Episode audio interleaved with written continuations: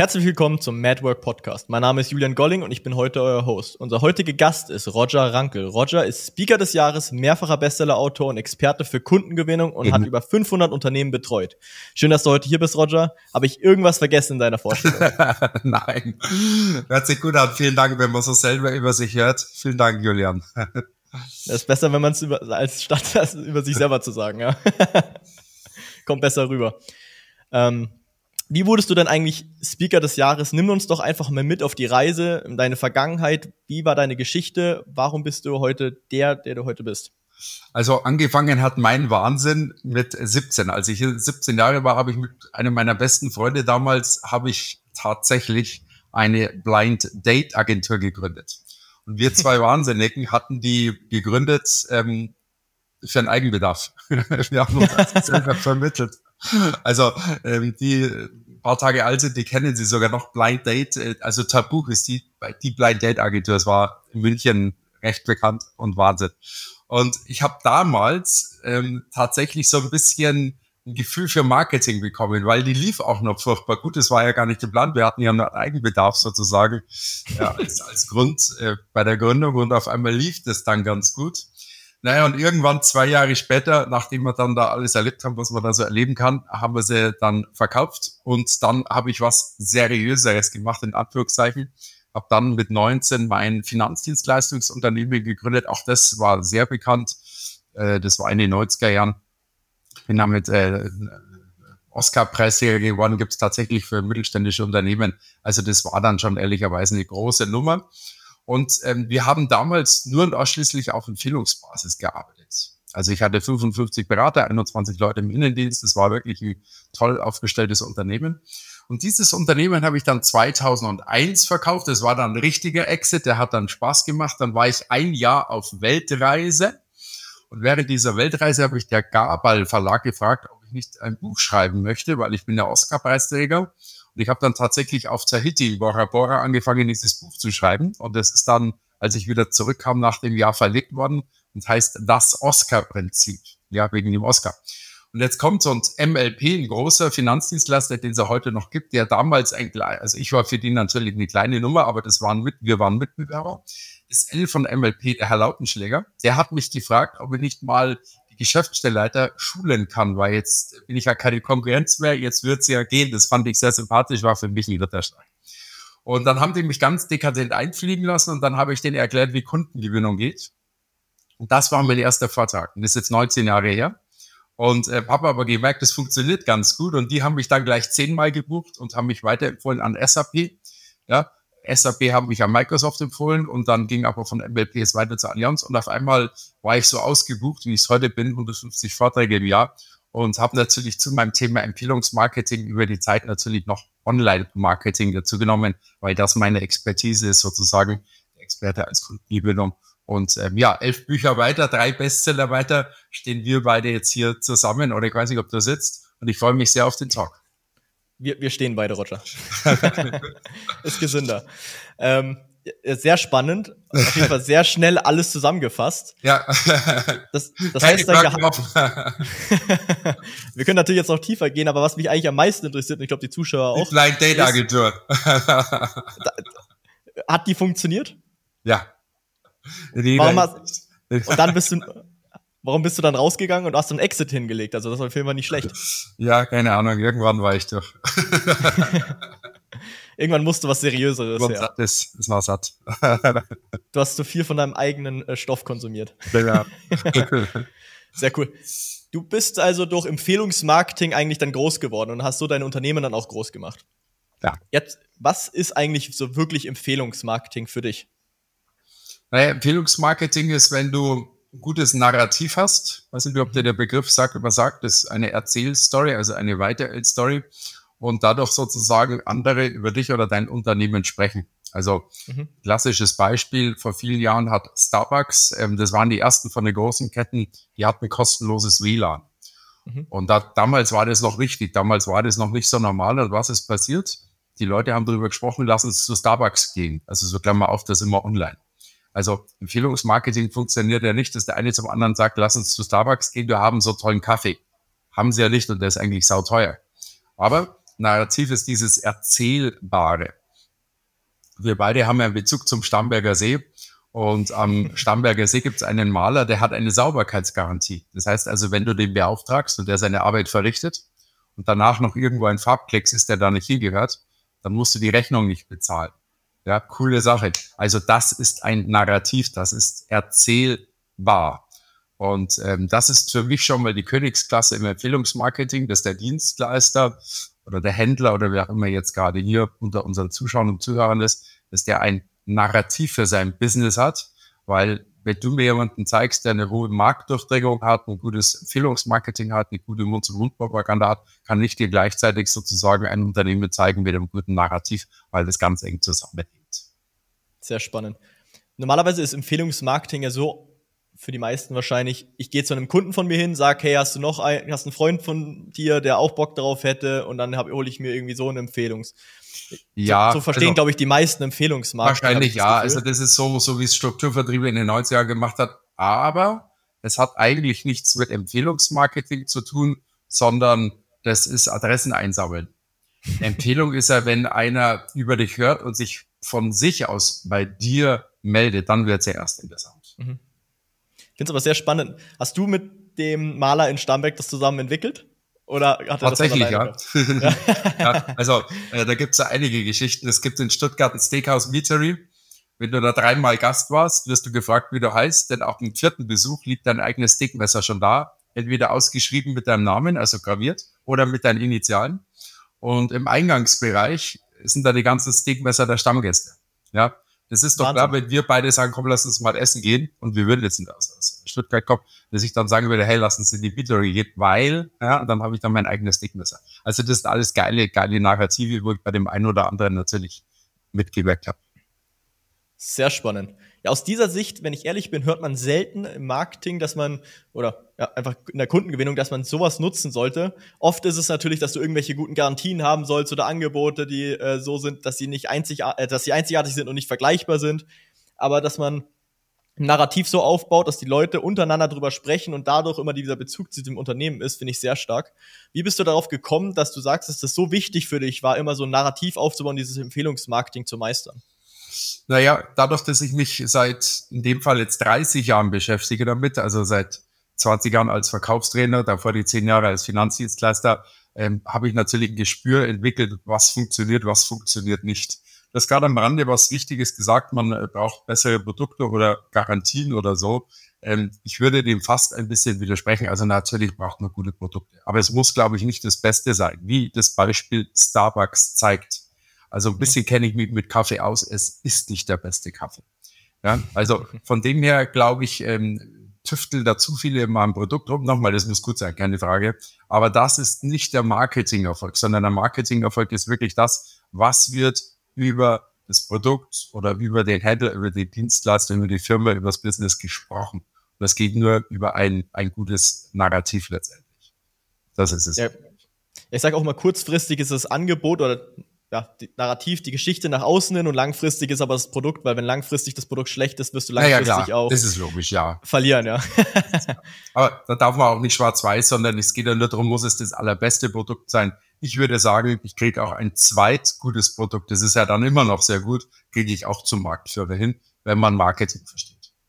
Was sind so die Sachen, Roger, die du unter, bei Unternehmen immer wieder siehst, die sie falsch machen im Marketing und Vertrieb. Ja? Außer, dass sie natürlich vielleicht kein gutes Narrativ haben, wie du gerade mhm, äh, schon beschrieben hast. Also, ich glaube, was jetzt gerade brutal ist, dass ähm, viele die Digitalisierung nicht verstehen. Sie gehen sie entweder gar nicht an oder sie gehen sie falsch an oder sie gehen sie einfach ähm, zu, zu, zu profan an. Und wenn man sich äh, einfach überlegt, dass wir digital sind, dass wir digital jetzt auch gerade miteinander sprechen, dass unser Leben einfach digital geworden ist und dann ein Unternehmer das nicht annimmt und sich damit nicht auseinandersetzt, dann würde ich sagen, dann ist er kein Unternehmer, weil er an der Stelle dann einfach nichts oder das wenige oder das Falsche unternimmt. Ich glaube, das ist gerade so mit der größte Fehler, der da draußen bei den, bei viel, sage ich mal, vorsichtig gemacht wird. Mhm. Was ist für dich Digitalisierung? Weil Digitalisierung ist sehr breit und es gibt Digitalisierung, die auch nur dazu da ist, um ja, ob ich jetzt einen Vertrag händisch mache oder in, äh, in einem Google, äh, in einem DocuSign-Software, äh, dass ich das digital machen kann. Wo ist deiner Meinung nach der, die wichtigste Digitalisierungsmaßnahme bei Unternehmen, um den höchsten Output oder den höchsten Erfolg dann hinten raus zu haben? Also jetzt als Marketingmensch würde ich sagen, alles, was mit Sichtbarkeit zu tun hat. Mhm. Also ähm, die digitalen Schaufenster sozusagen. Ja, also habe ich eine ordentliche Website, habe ich hier Landingpages vielleicht auch für meine Funnels, bin ich auf den äh, richtigen Kanälen und wie präsentiere ich mich dort? Weil nur stattzufinden ist ja das eine. Aber wie ich mich da zeige, ist ja nochmal das ganz andere. Und in welchen Interaktionen, welche Reichweite ich dadurch generiere, ist da das ganz andere. Und ich glaube, das, das ist einfach etwas, das ähm, total unterschätzt wird und extrem wichtig ist. Aber jetzt kommt viele Unternehmer, die damit noch ein bisschen fremdeln, die denken, wenn sie jetzt, äh, sagen wir mal, auf Instagram sind, dann gewinnen sie darüber Kunden. Nein, ganz so leicht ist es in der Regel nicht. Ähm, es ist ein längerer Weg. Ich erlebe das bei mir. Es empfiehlt mich ein Unternehmen, bei dem ich gerade einen Vortrag gehalten habe und ein anderer Unternehmer, der kommt dadurch auf mich, der wird auf mich getriggert. Also das ist sozusagen ja der Beginn einer Customer Journey, also eine Kundenkaufreise. Und früher war es so, dann hat er über die Sekretärin, meine Sekretärin angerufen und hat mich dann gebucht oder angefragt. Heute läuft es anders. Der folgt mir. Egal auf welchem Kanal jetzt und sieht, wo ich überall bin, wo ich überall auftrete. Er kriegt mit, wer mich bucht. Er kriegt ein bisschen mit, wie ich äh, sozusagen die Dinge präsentiere auf der Bühne. Und irgendwann, dann, wenn er für seine Firma die eigene Veranstaltung plant, hat er mich dadurch auf dem Schirm und lässt mich dann anfragen.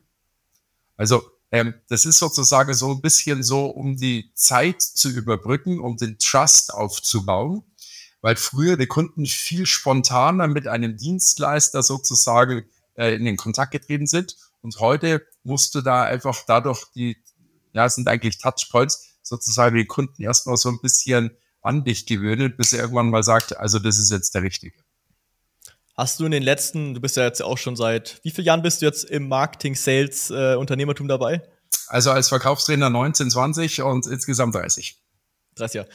Hast du in den letzten 30 Jahren gemerkt, dass die Kunden oder die Käufer sich ver anders verhalten mittlerweile, dass sie skeptischer Nein. wurden oder ob sie ja. komplett gleich sind? Sie sind, sie sind skeptischer, aber ich will das differenzieren, sie sind einfach aufgeschlauter. Sie wissen mehr. Mhm. Ja, teilweise kommt ein Kunde zu dir und weiß zu diesem Fach, also äh, äh, zu dieser Nische, vielleicht sogar mehr als der, der Anbieter selber weil du natürlich die Möglichkeiten hast. Mhm. Und das hat den Markt brutal verändert. Der Kunde kann ja just in time sozusagen im Gespräch selber mal kurz nachgoogeln, ob das stimmt, was du sagst, oder kurz mal recherchieren, ob das äh, preislich in Ordnung ist, was du ihm da anbietest. Das ist schon extrem geworden. Wie hat sich das bei dir in der, im Vertrieb dann geändert? Hast du da deinen Vertrieb geändert, wie du den machst, nachdem der Kunde sich auch verändert durch die Zeit? Total, total. Also Vertrieb ist Veränderung und ich bin natürlich über die ganzen Zeit, also jetzt gerade in den letzten 20 Jahren, wo ich ja viel Wissen weitergebe, ich habe, wie du vorhin anmoderiert hast, 500 äh, Unternehmen, 550 waren es wahrscheinlich äh, gecoacht, da waren ja auch äh, Global Player wie Microsoft dabei und ähm, natürlich hat sich das verändert. Das ist ja auch eine meiner Hauptschwerpunkte, dass ich Trends aufspüre, dass ich ich habe ein relativ großes Team im Hintergrund, dass wir auch erkennen, was funktioniert, was funktioniert weniger, was ist über Zenit, was ist noch vor Zenit. Also das ist ja mit etwas, was man einkauft, wenn man mich als Speaker einkauft, dass man dann auch sozusagen State of the Art hört, wie es derzeit funktioniert. Kann aber sein, wenn es den Vortrag dann drei Jahre später nochmal anhörst, dass man dann sagen muss, Mensch, das von damals, das ist natürlich überholt, das ist klar. Das ähm, merke ich ja auch anhand meiner Bücher. Es gibt Bücher, da würde ich heute selber sagen, die kannst du heute nicht mehr lesen. Klar, weil sich einfach die Zeit verändert hat. Das ist logisch. Also da sollte schon das Aktuelle dann dabei sein.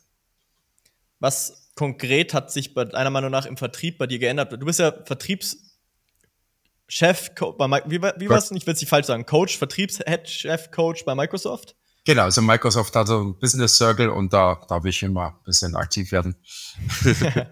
genau. ähm, ich also habe auch woanders, äh, äh, also ich habe schon in meinem Leben 1200 Trainer ausgebildet. Also mhm. äh, bin schon Trainer, Trainer Von dem her muss ich da schon auch äh, wissen, was ich da erzähle.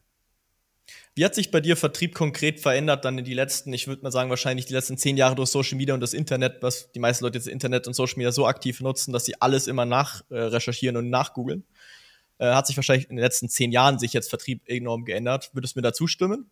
Ja, natürlich. Also wir hatten ja gerade schon mal angerissen die Customer Journey. Also mhm. der erste Punkt der Customer Journey ist immer sozusagen der Triggerpunkt.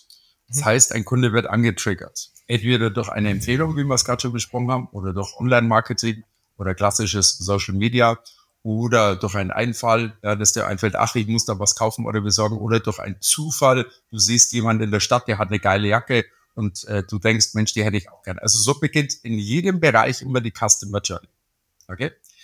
Durch Online-Marketing kann ich noch stärker triggern in meiner Zielgruppe. Okay? Also ich kann mögliche Kundenreisen auslösen und viel, viel mehr, als das vor dem möglich war. Das ist schon mal interessant. Also ich kann, wenn ich ein Produkt habe, sagen wir mal, für niedergelassene Ärzte in Köln, dann kann ich genau die jetzt anspielen. Das war mir vorher so nicht möglich. Also der Trigger ist besser gesetzt als früher. Zweitens, und das ist eigentlich das Entscheidende, wenn ein Kunde, ein möglicher angetriggert ist, geht er automatisch in die Recherchephase. Das heißt also, wenn du irgendwie von einem Anbieter hörst, egal eben über Empfehlungsmarketing, Online-Marketing, was man da gerade schon alles aufgezählt hat, dann ist die Wahrscheinlichkeit, dass der dich googelt, egal ob auf Google selber oder auf Social Media oder, oder, oder, sehr hoch. Die liegt so bei 91 Prozent derzeit. So. Und jetzt äh, brauchst du natürlich da ein gutes digitales Schaufenster, da können wir nachher auch noch mal kurz was dazu sagen. Aber jetzt hier in dieser Phase, die man in der Customer Journey Recherchephase nennt, findet die größte Umverteilung statt. Früher hat man von einem Anbieter gehört und dann ist man zu dem Anbieter gegangen. Heute wirst du zwar darauf getriggert, aber siehst die unendlichen Möglichkeiten und gehst in der Wahrscheinlichkeit sogar eher zu einem anderen Anbieter. Also in der Recherchephase werden die meisten Kunden verloren. Und da ist die größte Umverteilung. Und deswegen musst du es schaffen, dass der Kunde dich gut findet, und zwar in doppelter Hinsicht gut findet. Er muss dich schnell finden, sehr schnell. Und er muss dich gut finden in der Form, dass du, wenn du als Dienstleister jetzt unterwegs bist, dass du kompetent bist. Ja, dass du einfach bei ihm sehr schnell den Kompetenzcheck bestehst. Und diese Doppeldeutigkeit von gut finden die ist für die Recherchephase sehr, sehr wichtig. Dass dann natürlich noch die Kaufphase wichtig ist, da habe ich ja früher sehr viel, sehr viel Mehrwert darauf legen müssen, ja, mit äh, Vorabschlusstechniken, Abschlusstechniken und so weiter. Aber das ist heute in Relation nicht mehr ganz so wichtig wie Phase 1 und 2, Triggerphase, Recherchephase, weil da ist eigentlich, da ist sozusagen das meiste zu holen. Jetzt sitzt der Kunde im Setting- oder Closing-Gespräch. Mhm und du hast das Glück, er ist noch nicht weggerannt äh, durch seine Recherche zu einem anderen Unternehmen hin und sitzt wirklich bei dir äh, im, im Zoom-Call, weil die meisten Verkaufsgespräche, glaube ich, jetzt mittlerweile nur noch im Zoom-Call oder äh, online stattfinden. Ganz kurze Zwischenergänzung, Julian, und mittlerweile auch statistisch nachgewiesen, Online-Termine oder Verkaufsgespräche sind abschlusssicherer. Wirklich? Ja, also das Beratungstool, die Software Bridge, hat da jetzt ganz aktuell die Studie rausgebracht Online-Verkaufsgespräche sind abschlusssicher. Hm, habe ich auch noch nicht selber noch nicht gehört. Das ist inter yeah. sehr interessant. Mhm. Hätte ich nicht gedacht, dass in Person nicht noch, äh, noch besser Krass, wäre. Ja. Ich auch nicht, ehrlicherweise. Ich bin ja auch eigentlich aus der Zeit Präsenz, aber ich mag es auch gern online und ich habe da auch immer gute Quoten. Auch meine ganzen Leute, die ich da coache, schule und betreue, die sagen eigentlich, wenn man was richtig macht, ist schon sehr geil. Das ist schon sehr abschlusssicher. Wenn ihr jetzt dann sozusagen mhm. im Verkaufsgespräch sitzt, ja. wie hat sich das verändert, deiner Meinung nach, wenn im wirklichen digitalen Sales, wie man mit dem Kunden umgeht und wie man Vorwandsbehandlung, Einw Einwandsbehandlung, äh, das Salesgespräch strukturiert, aufbaut, psychologisch so aufbaut, dass der Kunde sich am besten auch selber verkauft, ohne dass man ihn voll labert, was ich oft genug höre. Das ist auch einer der größten Fehler. Vielleicht sage ich mal, was meiner Meinung nach die größten Fehler im Vertrieb sind, dann würde ich gerne deine Meinung dazu hören. Ja auf jeden Fall heutzutage, was viele Vertriebler machen, ist, dass sie noch denken, dass sie einfach die Leute voll labern mit irgendwelchen Features, Fakten zu dem Produkt, nie eine Frage stellen oder sehr wenig Fragen stellen, also 90% Aussagen, 10% Fragen, wenn überhaupt, einfach nur irgendwas erzählen die ganze Zeit und hoffen, dass der Kunde dann irgendwie überzeugt ist. Und das ist, was früher funktioniert hat, als Kunden vielleicht noch nichts über das Produkt wussten, noch überhaupt keine Recherche gemacht haben, was auch immer. Selbst, ich denke, selbst früher hat das wahrscheinlich auch nicht so gut funktioniert, weil ich es einfach rein psychologisch mir nicht vorstellen kann. Aber ähm, das ist einer der größten Fehler definitiv. Wie siehst du das, dass, dass einfach keine Fragen gestellt werden im, im ja. Verkaufsgespräch? Also sehe ich auch so klar, wenn du den Kunden nicht fragst, wenn du nicht das Verständnis für den Kunden hast, dann kannst du natürlich nicht sauber beraten und verkaufen. Aber was gefährlich ist, du darfst den Kunden nicht ausfragen. Fragen, ja. aber nicht ausfragen. Also das darf kein Vernehmungsverhör sein sozusagen, sondern das muss so ein eloquentes Miteinander sein. Also da gibt's äh, eigentlich eine ganz schöne Möglichkeit, indem ich immer erst so ein bisschen in Vorleistung gehe, dass ich sage, weißt du, Julian, ich sehe das jetzt so, so und so, aufgrund dessen, dessen, bla bla bla, ja, gehe so ein bisschen in Vorleistung, erzähl ein bisschen was und dann frage ich, wie siehst du das Thema? Und dadurch, dass ich jetzt erst in Vorleistung gegangen bin, tust du dir leichter selber auch dementsprechend mir zu antworten. Dann ist es nicht nur so eine Ausfrage, so ein einseitiges, sondern dann wird es dementsprechend ein schöner Dialog. Dass ich das dann dadurch noch schön leiten kann, das Gespräch, ist dann eine Randnotiz. Also einfaches Beispiel, wenn ich jetzt Gastronom bin und sage, du Julian, ich habe heute Pasta, Pizza, Fleisch, Fisch, nach was ist dir denn? Dann wirst du wahrscheinlich in dem Bezugsrahmen antworten. Jetzt sagst du Pasta und dann sage ich, pass auf, ich hätte heute dies oder das oder jedes. Selber mag ich aber am liebsten das und das, ja. Jetzt habe ich dich da auch wieder geframed und jetzt wirst du auch wieder in den Rahmen antworten. Mhm. Und ganz galant, ohne dass ich dich ausfrage, komme ich so sauber auf den Punkt mit dir, dass du am Schluss ein, ein Ergebnis hast, wo du nicht selber sagst, nee, das will ich jetzt nicht. Ja, also das wäre jetzt komisch, wenn du da ganz am Schluss sagst, nee, das will ich jetzt nicht, weil ich dich da sauber hinmanövriert habe moderiert habe, ohne dass dir aufgefallen ist, dass das alles sozusagen von dir kam. Richtig. Und das aber schön angeleitet ist eigentlich die höchste Form des Verkaufens, weil dann ist es ein Verkaufen lassen. Richtig. Das ist auch immer, was ich sage, wenn der Kunde gar nicht merkt, dass er sich selber gerade was verkauft, dann hast, dann ist die höchste, das ist die höchste Stufe, die man erreichen kann als Vertriebler. Weil genau. man die Fragen so spezifisch stellt, ohne dass der Kunde auch merkt, dass du jetzt natürlich nicht ausgefragt wirst, weil du einfach nur von oben bis unten irgendwie 20 Fragen runterrattest, schön mit schlechter Not Tonalität noch, äh, ja. einfach nur irgendwie runtergeredet. Am besten schaust du noch irgendwo unten hin und liest die ab, dann äh, super.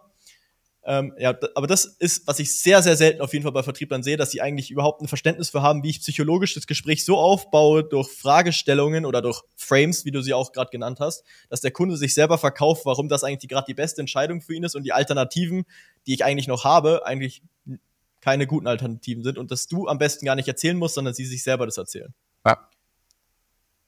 Würdest du so das unterstützen? Absolut, unterschreibe ich.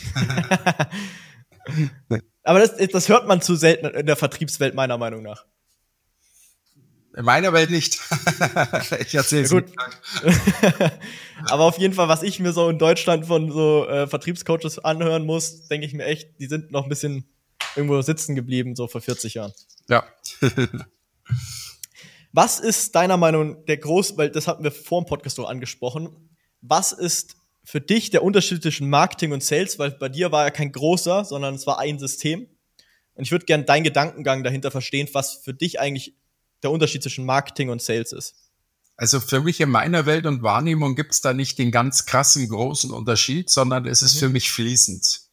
Also Marketing, in dem Wort steht drin, ist Marketing. Also, dass ich zur Marke werde und Marketing heißt, ich komme in die Sichtbarkeit, ich habe eine Reichweite, habe eine gute Positionierung, habe ein Narrativ, ich muss bei und so weiter. Also diese ganzen Dinge. Habe ein gutes Online-Marketing, habe ein gutes und so weiter. Ähm, Vertrieb ist dann sozusagen immer noch den letzten Impuls zu geben, vielleicht sogar auch im Einzelgespräch oder in einem Webinar, dann dementsprechend die einzelnen Kunden dann wirklich zum Abschluss zu bringen. Das ist dann sozusagen der, das ist dann Vertrieb für mich. Ja, das ist dann der, der, das Closing im Grunde. Sehr vereinfacht gesagt. Wie baust du psychologisch, der, was ist da der Unterschied bei dir psychologisch zwischen einem Marketing und Online-Marketing oder generell Marketing oder Narrativ-Marketing, Empfehlungsmarketing zu dann dem Vertrieb? Ist das für dich dann eins, wenn du darüber nachdenkst?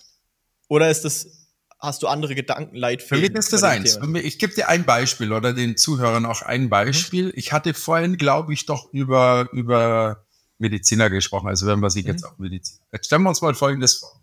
Ich habe ähm, eine bei mir im Coaching gehabt, der ist äh, Berater, Finanzberater in dem Fall, also mein altes äh, Feld.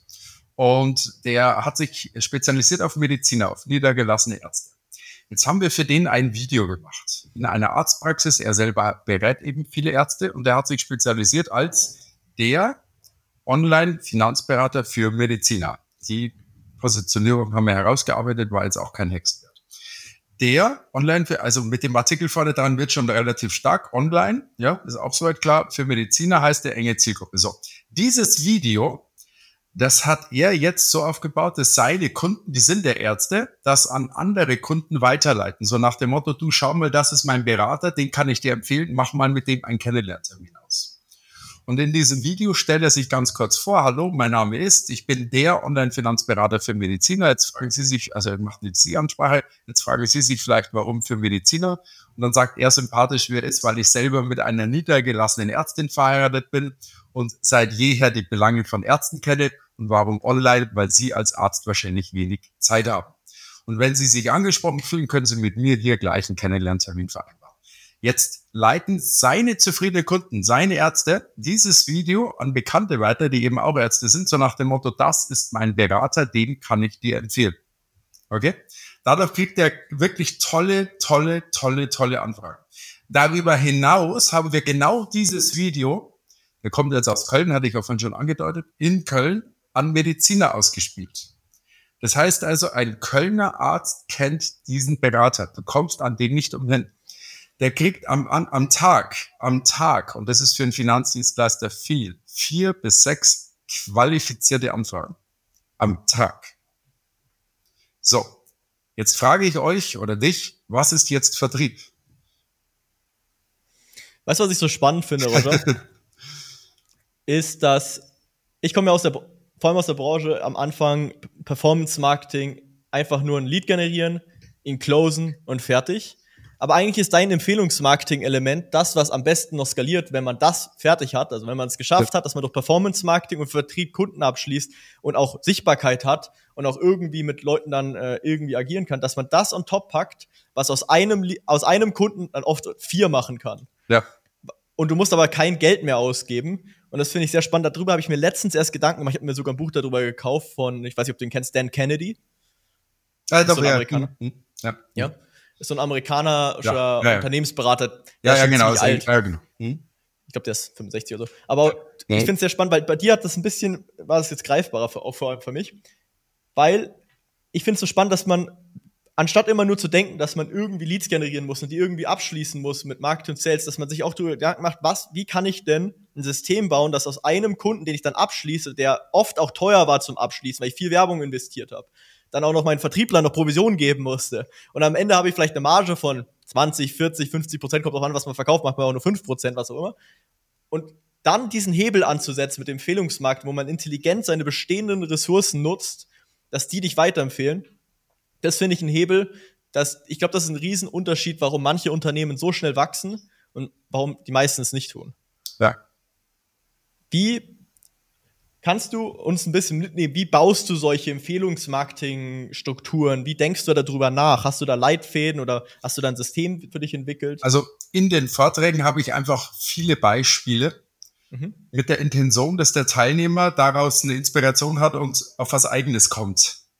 Ähm, ich sage immer dazu, die Beispiele bitte nicht kopieren, kapieren. Das heißt also auch nicht das einzelne Beispiel bewerten, ob, ob man jetzt selber in dieser Branche ist, ja, oder nicht, ist total wurscht, sondern die Idee an sich verwerten, nicht bewerten, sondern verwerten. Ich glaube, das ist die große Kunst. So mache ich es im Vortrag. In den Coachings, die ich aber sehr, sehr, sehr selektiv mache, die Einzelcoachings, die 1 zu 1 Coachings, da bin ich schon der kreative Part, der dann relativ schnell für jemanden dann auch oder für ein Unternehmen dann auch was hat.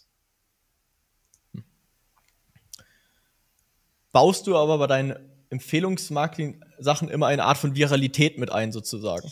Oder eine. Zumindest ein Vehikel. Also ich nenne es jetzt Vehikel. Ähm, ich ich gebe dir ein anderes Beispiel. Wenn du jetzt ähm, ein Buch nimmst, man kann dieses Buch das der Vehikel sein, das dementsprechend sehr, sehr viel, also kommst du dadurch in die Sichtbarkeit als Reichweite, sehr, sehr viele Leute dann auf dich kommen. Bei Starbucks war es kostenloses WLAN als Vehikel. Bei dem Maler ist es die Sauberkeitsgarantie. In Bayreuth gibt es ein Sanitätshaus, die haben Deutschlands erste Rollatoren-Teststrecke. Da kannst du einen Rollator testen. Da ist das sozusagen das Vehikel. Sau sympathisch. Oder mit dem Stickmesser, da ist das das Vehikel. Also es muss nichts Virales sein, sondern wir sprechen hier im Marketing, auch im Online-Marketing dann von, von einem, einem Vehikel. Du hast mir nämlich vorhin das Beispiel noch bei dem Finanzberater für Ärzte, glaube ich, gegeben, dass ja. die ein Video kreieren, mhm. was organisch dann weitergeleitet wird von seinen Kunden genau. an weitere Ärzte. Genau. Das heißt, das ist ja auch eine Sache, die könnten jetzt unsere Zuhörer zum Beispiel auch umsetzen. Sie überlegen, was für eine, was für ein Video könnte ich umsetzen, das für meine genau. Kunden, baust du da auch oft noch irgendwelche Incentives ein oder irgendwelche Bonusse, die die Kunden dann bekommen, wenn sie eine, eine Empfehlung machen? Oder ist das einfach nur. Beim Dienstleister nicht. Also das wäre schlimm. Sagen wir mal, Julian, ich wäre dein Kunde. Ihr macht einen tollen Job. Und das mhm. ist dann nicht empfehlenswert, sondern ich kriege jetzt doch irgendwie was dafür. Nee. Mhm. Also wenn man heute den Fokus-Abo weiterempfiehlt, ja, okay. Aber beim Dienstleister würde ich sagen, nein. Also es wäre dramatisch, wenn ein Zuhörer in meinem Vortrag das zwar total geil findet, aber jetzt will er noch was dafür. Äh, für eine Empfehlung, nee, ich bin eh ausgebucht, soll das lassen. Also, nee, bin ich da, da, nee, das nicht. Das haben oft auch wieder Großvertriebe gemacht, aber für die Masse. Aber jeder, der mhm. einigermaßen irgendwie geil positioniert ist, der braucht's eigentlich nicht. Also ganz im Gegenteil, die guten Dinge, da, die haben ja eine Übernachfrage. Ja, willst du ein geiles Restaurant, musst schauen, ob du überhaupt für morgen noch einen Platz hast. Ja, hast einen geilen Anbieter, auch, auch ihr jetzt als Online-Marketing-Agentur muss man ja schauen, ob ihr überhaupt noch Kunden wieder aufnehmt. Ja, bei mir ist es auch so. Ich mache genau 150 Vorträge und tatsächlich, das ist jetzt auch nicht eine Geschichte, wir geben mehr Neins als Ja. Wir kriegen am Tag drei, vier Anfragen, qualifizierte Anfragen. Und ähm, die erste Frage ist übrigens, aufgrund welcher Empfehlung melden Sie sich bei uns? Und wenn die Firma keinen Empfehlungsgeber nennen kann, dann bin ich ja eh nicht buchbar. Und das ist halt geil. Und dadurch mal genau 150, mache auch keine ähm, Sonderpreise oder so, weil den Tag kann ich ja auch anderweitig verkaufen. Und das ist halt die Positionierung. Und das andere, da irgendwie noch was verschenken, incentivieren, das ist, war ich dann nicht so gut, dass ich es noch belohnen muss, dass du mich weiterempfiehlst? Nee, das wäre dann Käse. Das heißt, du machst das einfach sehr einfach für den Kunden, dich weiter zu empfehlen. Und äh, wie würdest du dann sagen, wie sollten die Le Leute dann die Zuhörer auf ihre Kunden, wie sollten sie sie ansprechen, dass das auch dann umgesetzt wird von dem Kunden optimal? Und das kommt jetzt darauf an, welche, welche, welches ähm, äh, Thema du hast. Also bist du, bist du äh, Rechtsanwalt, machst es anders als bist du Online-Marketer. Äh, das ist ja klar. Aber was immer geht und sehr sympathisch ist, dass du einfach zu Beginn einer Zusammenarbeit sagst, ich mache jetzt mal bewusst auf, auf Sie, Herr Golling. Mein Anspruch ist, dass Sie richtig zufrieden sind, dass Sie sagen, das Ganze ist empfehlenswert schönes Zwischenwort, ja, um in mein Thema reinzukommen. Und wenn Sie eben sagen, das ist empfehlenswert, dann würde ich mich freuen, dass auch Sie mich weiterempfehlen. Wäre das für Sie vorstellbar? Kommst mir nicht aus, ja?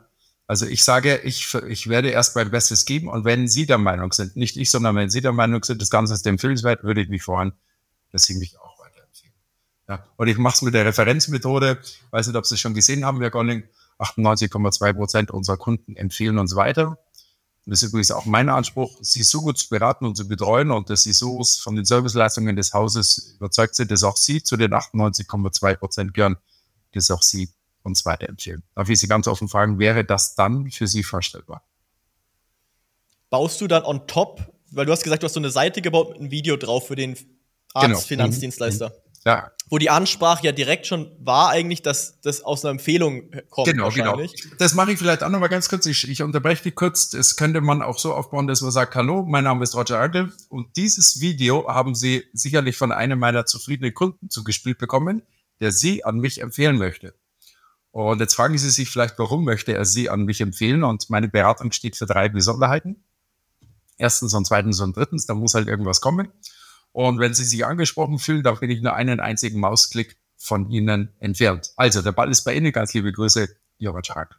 Und dieses Video muss dein Kunde, also in meinem Fall ist mein Kunde, den noch nicht Kunden da draußen zuspielen und sagen, schau mal, das ist der, von dem ich dir erzählt habe. Das kann ja auch ein Physiotherapeut sein oder was. Äh, den kann ich dir empfehlen. Mach da auch mal Behandlungstermine aus. Wahnsinn. Das heißt, die Kombination aus erstmal ansprechen das Thema mit dem Kunden, weil wenn man es nicht anspricht, dann passiert auch nichts. Genau, das ist so ein bisschen der Impuls, genau. Mhm. plus das, den Vehikel, also so, dass man ein Video Genau. kreiert oder eine, eine Landingpage oder was auch immer, extra dafür, Genau, dass der Kunde für ihn sehr organisch und sehr leicht ist, ist einfach mal weiterzuschicken. genau, genau. Also wir nennen es Empfehlungsseite, aber es ist technisch gesehen eine Landingpage, genau. Oder Empfehlungsseite, genau. Genau. Mhm. Cool. Ich habe ja gesehen, du hast extrem gute Resultate mit sowas bekommen. Ich habe ja irgendwie gesehen, 400 Empfehlungen pro Quartal bei irgendwelchen Unternehmen. Mhm. Das, das muss ja wahnsinnig gut skalieren, wenn man es richtig umsetzt. Das heißt, wenn man vielleicht schon irgendwie tausende Kunden oder hunderte Kunden hat, da gibt's ja so einen Faktor, da heißt ja der ähm, K-Faktor. Ich weiß nicht, ob du davon gehört hast. Das ist der Empfehlungsfaktor, der heißt, glaube ich, K-Faktor. Das heißt, auf wie viele Kunden kommen wie viele Empfehlungen? Bei den meisten Unternehmen ist das wahrscheinlich 1,01. Also auf einen Kunden vielleicht mal alle 100 Kunden mal eine Empfehlung kommt, weil sie es nicht richtig angehen. Wie ist es, wenn man das richtig umsetzt? Glaubst du, dass man aus jedem Kunden an ein, äh, zwei Kunden machen kann oder vier? Oder Jein. Also erstmal technisch gesehen ja, aber Mhm. dich würde es ja überschlagen, wenn du nicht ein automatisiertes Produkt hättest. Also wir zum Beispiel Mhm. Ja, jetzt klar. als ähm, ähm, Done for You Agentur, wir können dir da gar nicht so viel aufnehmen. Bei mir ist es auch so, ich habe mehr Anfrage oder Nachfrage, als ich annehmen kann. Also auf die, auf die Ursprungsfrage von dir, ja, es geht, desto mehr Anfrage generierst, als du annehmen kannst oder sozusagen einen Hebel von mehr als eins zu zwei hast, aber irgendwann wird es dich dementsprechend überschlagen. Die Quote kriegst du natürlich nur als Dienstleister hin mit einem Produkt, wo jetzt es nicht mehr menschelt, wo jetzt da nicht mehr so diese Personality dahinter ist. Da kriegst du natürlich so eine Quote da nicht mehr hin, weil sich ein Produkt als solches nie so weiterempfiehlt wie ein Dienstleister. Wenn du heute, sagen wir mal, einen guten Physiotherapeuten hast, so einen Geheimtipp, ja, der wird dann ganz schnell gar kein Geheimtipp mehr, weil die Leute ihn weiterempfehlen. Der kriegt's hin, mit einer ganz guten Empfehlungsquote sehr schnell komplett ausgebucht zu sein. Hast du schon mal gesehen, dass jemand mit einem weniger persönlichen Produkt Empfehlungsmarketing gemeistert hat? Ja, aber nicht auf dem Level, über das wir jetzt reden. Das ist dann schon irgendwie ganz gut. Da gibt's dann auch Empfehlungsprogramme. Da könnte man sogar auch über Incentivierung sprechen. Aber ehrlicherweise, ich habe jetzt da gerade vor kurzem die Zahl von meinem Müsli gesehen oder so. Die sind alle nicht so berauschend. Also sogar bei so netten, sympathischen Startups oder in dem Fall ist es ja gar keins mehr. Da ist das alles nicht so berauschend. Also die geilen Quoten kriegt da eher der Dienstleister. Okay. Ja, Roger, hast du abschließend noch irgendein Thema, was wir noch nicht angesprochen haben, was du noch äh, unbedingt ansprechen möchtest? Nein, ich fand erstens das richtig gut, aber habe eine, eine, jetzt will ich ein bisschen dich testen, ob du mich jetzt schon kennst. Und äh, will dich fragen, was ist mein Lieblingssatz? Dein Lieblingssatz? Kennst du jemanden, der jemanden kennt? Das ist, das ist Strucki 1984. Nein, ganz einfach, Julian, mach mal ganz einfach. Mein Lieblingssatz ist Umsatz. Ah, okay. Der ist auch mir ein Lieblingssatz, ja. Genau. Schön. Sehr, sehr cool. Äh, ja, Roger, abschließend, wo können die Hörer dich finden, wenn sie mehr von dir wissen möchten, hören möchten, lernen möchten? Also am besten auf Social Media. Ich bin natürlich überall vertreten. Ich glaube bei Instagram Roger Punkt, da ist ein Punkt dazwischen, Punkt Rankel, äh, über, über meine Website oder dass ihr mal bei Ihrem Vortrag dabei seid. Wobei ich sagen muss, 98 Prozent meiner Buchungen sind Firmenbuchungen. Das sind dann hausinterne Geschichten und nur einige wenige sind dann sozusagen öffentlich zugänglich, aber auch die würden dann über meine Kanäle dann publiziert werden. Sehr cool. Ja, Roger, war eine geile Episode. Ich glaube, da waren ziemlich viele gute Sachen dabei. äh, ja, bis zum nächsten Mal. Genau, bis Ciao. zum nächsten Mal. Julian, alles Gute. Ciao, servus. Ciao. Ciao, ciao in der Runde. Danke fürs Zuhören. In unserem Podcast gibt es natürlich keine Ads, Sponsorings und wir verkaufen ja auch nichts. Wenn dir also der Podcast gefallen hat, dann helf uns doch bitte, mehr Menschen damit zu erreichen, indem du ihn kurz bewertest, teilst oder uns eine kleine Review da lässt. Danke dir.